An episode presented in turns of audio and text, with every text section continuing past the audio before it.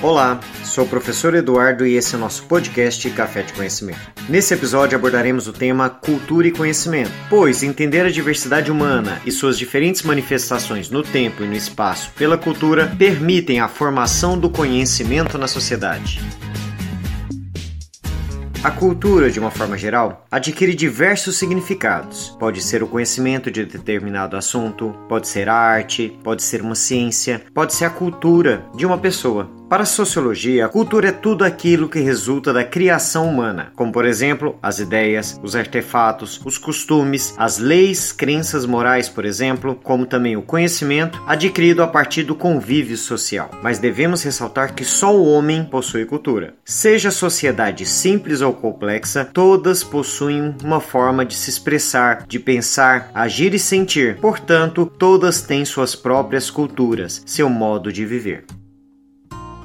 As funções da cultura são as mais diferentes, mas envolvem basicamente a necessidade humana, limitar a normatividade nessas necessidades, implica em algumas formas de violação da condição natural do homem.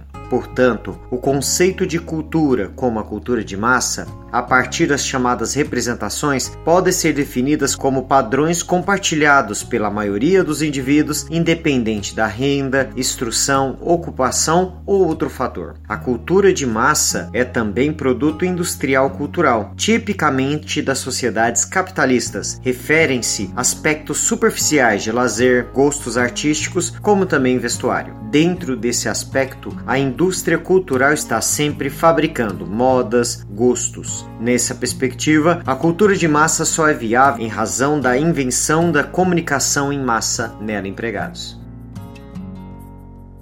Existem alguns conceitos inerentes à cultura e são fundamentais. São eles a identidade, a alteridade e a diversidade cultural. A identidade é um conceito que atravessa a ideia da sociologia e da antropologia e está ligado às características do grupo social no qual o indivíduo está inserido.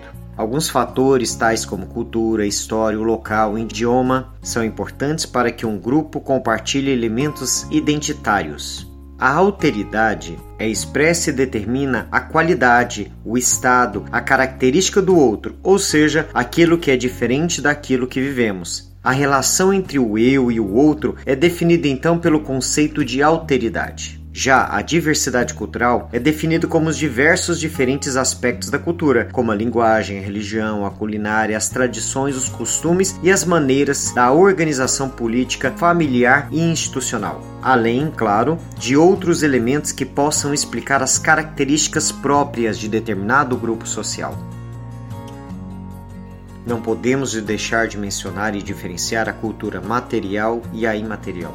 Associada aos elementos concretos de uma sociedade está a cultura material, ou também chamada de patrimônio cultural material. Esses elementos foram sendo criados ao longo do tempo, portanto, representam a história de um determinado povo. As edificações, objetos artísticos fazem parte dessa cultura material. Lembrando que ela por si só pode ser também classificada de duas maneiras: a cultura material de bens móveis, que podem ser transportados e reúnem acervos e coleções, como também a cultura material de bens imóveis, que são estruturas fixas e representam centros históricos, sítios arqueológicos, por exemplo. Quando falamos sobre os hábitos, comportamentos e costumes de um determinado grupo social, estamos falando de cultura imaterial, ou também chamado patrimônio cultural imaterial. Este representa os elementos chamados de intangíveis da cultura, sendo assim formados por elementos abstratos que estão relacionados às tradições, às práticas, comportamentos, técnicas e crenças de um determinado grupo social. É interessante lembrar que dentro da cultura imaterial, o patrimônio relativo a ele é transmitido de geração para geração. Ela também está em constante transformação, uma vez que seus elementos são criados coletivamente. Isso faz com que o patrimônio intangível seja muito vulnerável. Chegamos ao fim de mais um episódio. Aguardamos a sua participação aqui no podcast, no nosso blog ou nas redes sociais agregadas. Qualquer dúvida, entre em contato. Edição de som Eduardo Rosetti de Carvalho.